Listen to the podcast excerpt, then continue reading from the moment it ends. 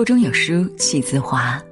你好，这里是有书，我是有书电台主播简宁。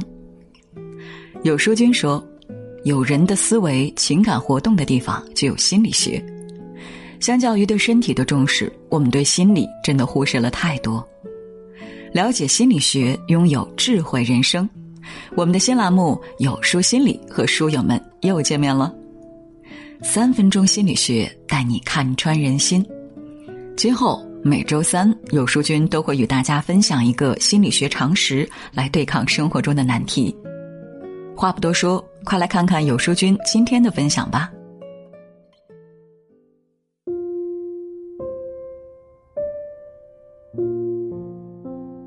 记得杨澜曾问周国平：“为什么我们都把好脾气留给外人，却把坏脾气留给最爱的人？”周国平无奈的笑着说道。这个错误我也常常犯，看起来像个悖论，但在现实中却频繁发生。越是对陌生人，我们越是宽容；可是对于最亲密的人，我们却异常苛刻。网友小天，女，三十岁。我有一个公认的好老公，待人接物彬彬有礼，热情友善，乐于助人。同学借了他五千块钱没还，每次我催他，他总说对方一定是有难言之隐。同事因为去约会，将没做完的工作甩给他做，我替他打抱不平，他却说：“算了，都是同事，互帮互助应该的。”外界没有人说我老公半个不字，大家觉得我嫁给这样的老公一定幸福的不得了。可是他们不知道的是。老公对我就像换了个人。有一天我上班忘带手机，他联系不上，勃然大怒。回家后嫌我丢三落四，两天都没搭理我。工作上我因为失误耽误了一个订单，老板都没怎么批评我，他倒是没完没了。我想不明白的是，为什么对别人他可以那么宽容，那么善解人意，对我却要这么苛刻？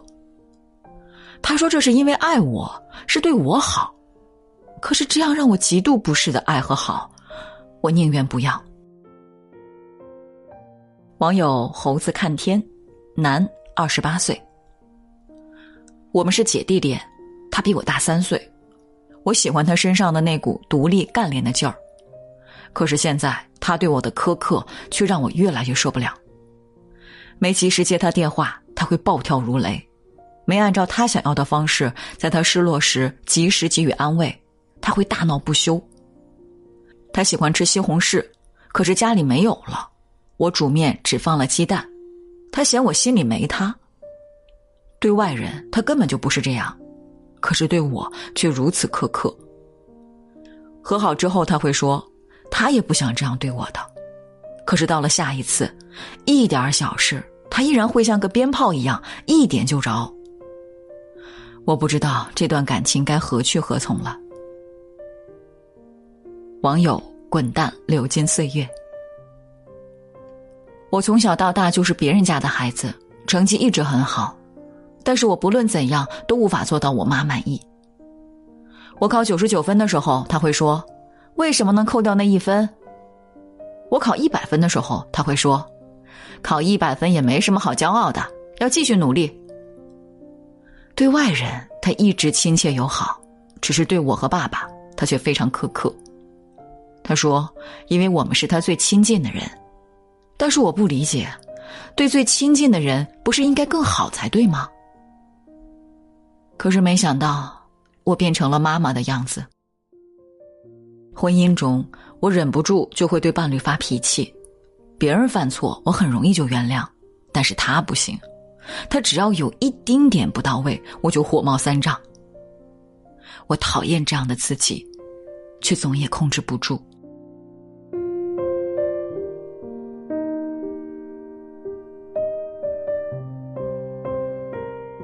心理学中有一个错误定律：人们日常所犯的最大错误是对陌生人太客气，而对亲密的人太苛刻。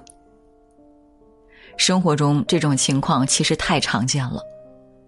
有一项持续了三十年的调查，在二零一四年发表了研究成果。研究发现，比起陌生的人来，对于那些我们最亲密也是最接近的人，我们更容易表现出攻击性。它不仅限于爱情，在父母与子女、兄弟姐妹、爱人、密友之间都经常发生。越是陌生人，我们越客气和宽容；但是对于亲近的人，我们却常常无理而苛刻。这到底是为什么呢？心理学家科胡特的自体心理学认为，婴儿参照父母所给定的方向，逐渐塑就了自己的自我观。也就是说，如果父母在跟孩子的互动中给孩子的多是正向的反馈，孩子会感觉自己是有价值的，是值得被爱的，这会逐渐塑造他的自尊。而一个缺爱的原生家庭，就容易给孩子内心造成情感创伤。一个典型的例子就是伊能静。她有七个兄弟姐妹，但父母在她很小的时候就离异了，她跟着母亲生活。十六岁就脱离家庭，一个人出来闯荡，因此他的内心是极度缺乏安全感的。而心里有创伤的人，在步入亲密关系后，会在潜意识中期望对方可以疗愈自己。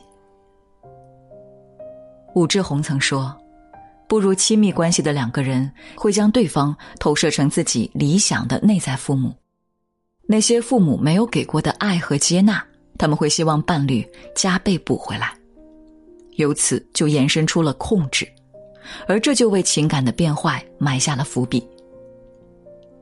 采访中，伊能静表示，在遇到庾澄庆的时候，自己看到了他，就像是看到了救命浮木一样，可以将自己家庭带给他的痛苦通过他来解决掉。面对外人时的清醒和理智，在亲密关系中常常会烟消云散。越是得不到满足。越是想要控制，一个人有多愤怒，就有多需要别人。愤怒和不满不过是在表明，我受伤了，你看不见我的需要。而这带给庾澄庆很大压力，最终两个人的婚姻走向终结。可是，亲密关系中为什么不能坦诚的表露自己的需求，而要用苛刻控制的方式呢？因为，我们每个人的原始印象是，只有弱者才需要别人。一旦承认了需要，就意味着我依赖于你，离不开你。不行，自尊上受不了。于是，我们用刻薄、激烈的态度来对待那些我们本该温柔以待的亲人。但是，我们大部分人并没有遭遇父母离异的情况，我们的原生家庭也很有爱。为什么我们同样会犯这种错呢？情感忽视，其实无处不在。我们的需求被父母粗暴拒绝，我们的情绪不被父母理解，在我们小时候，这些事情都容易造成内心的情感创伤。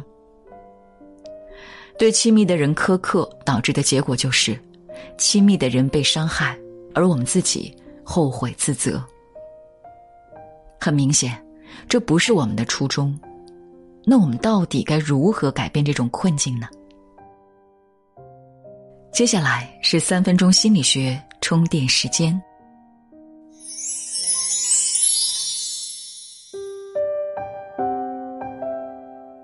一，每周一次跟自己对话，觉察自己内心的创伤。苏格拉底说：“未经审查的人生不值得过。”你要认识你自己。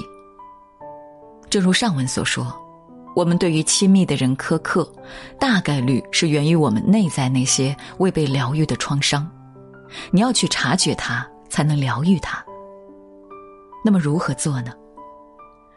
建议你每周挑选一个安静的时间段，将自己置身于一个安静的环境，展开和自己内心的对话。我心里有什么烦躁和痛苦的事？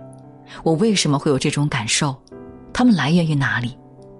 伴侣该为此负责吗？如果我的焦虑不安跟他无关，我这样对他是不是在让事情变更糟？我内心的渴望是什么？如何才能实现这些渴望？每周一次，你对于自己的认知就会越来越清晰。下一次在对亲近的人发火之前，让自己暂停三分钟，告诉自己，这些怒火暂时先不发，等这周与自己对话完成后再做决定。二，感情中少一些控制和强迫，树立正确的界限感。界限感是近几年心理学界的热词，大家都在谈界限，根源就在于。任何关系想要和谐良好运行，都少不了恰当的界限感。婚恋关系、亲子关系、友朋关系、同事关系，无不如此。人们犯错误，往往是在亲密关系中，因为你是我最亲近的人，所以你的事就是我的事。我对你的要求都是为你好，所以你该听我的。而这。就是情感勒索和情感操纵的逻辑。真正良性的亲密关系应该是亲密有间的。我们既亲密又有距离，我们既相互扶持又各自独立。所以，少一点控制和强迫吧，在不违反大的原则下，让他自由做自己。只有这样，两个人才能拥有和谐的情感关系。三，用更科学的方式来沟通，用成人化的方式表达需求。表面我们对于亲密关系苛刻，但是本质上无非是在表达我们的需求。那为何要用这种孩子式的表达方式，而不用成人的方式来表达呢？为什么说这是孩子式的方式？因为孩子才会在要不到糖果的时候大哭大闹。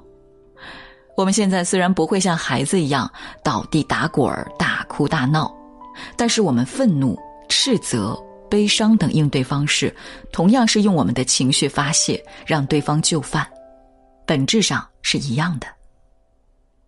那何为成人的表达方式？就是直截了当的表达自己的真实需求，不要拐弯抹角。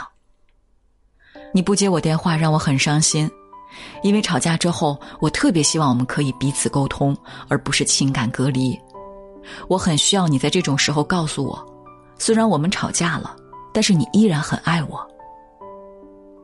这就是在表达真实需求。我们只有看到了真正的自己，才能真实的表达自己的需求，让关系更加和谐。写在最后。亲密关系之旅实际上是一场发现自我、自我疗愈之旅。在这个过程中，如果你能始终保持对自己的观察、觉知和修正，你不光会收获一段幸福的亲密关系，更会收获一个更好的自己。扫描下方二维码，参与有书早晚安打卡，即可获得你的专属心理学卡片一张。在这个碎片化的时代，你有多久没读完一本书了？长按扫描文末二维码，在有书公众号菜单免费领取五十二本好书，每天有主播读给你听。我是主播简宁，在中朝边境为你送去问候。喜欢这篇文章，走之前记得在文章末尾给有书君点个再看，或者把喜欢的文章分享到朋友圈哦。明天同一时间，我们不见不散。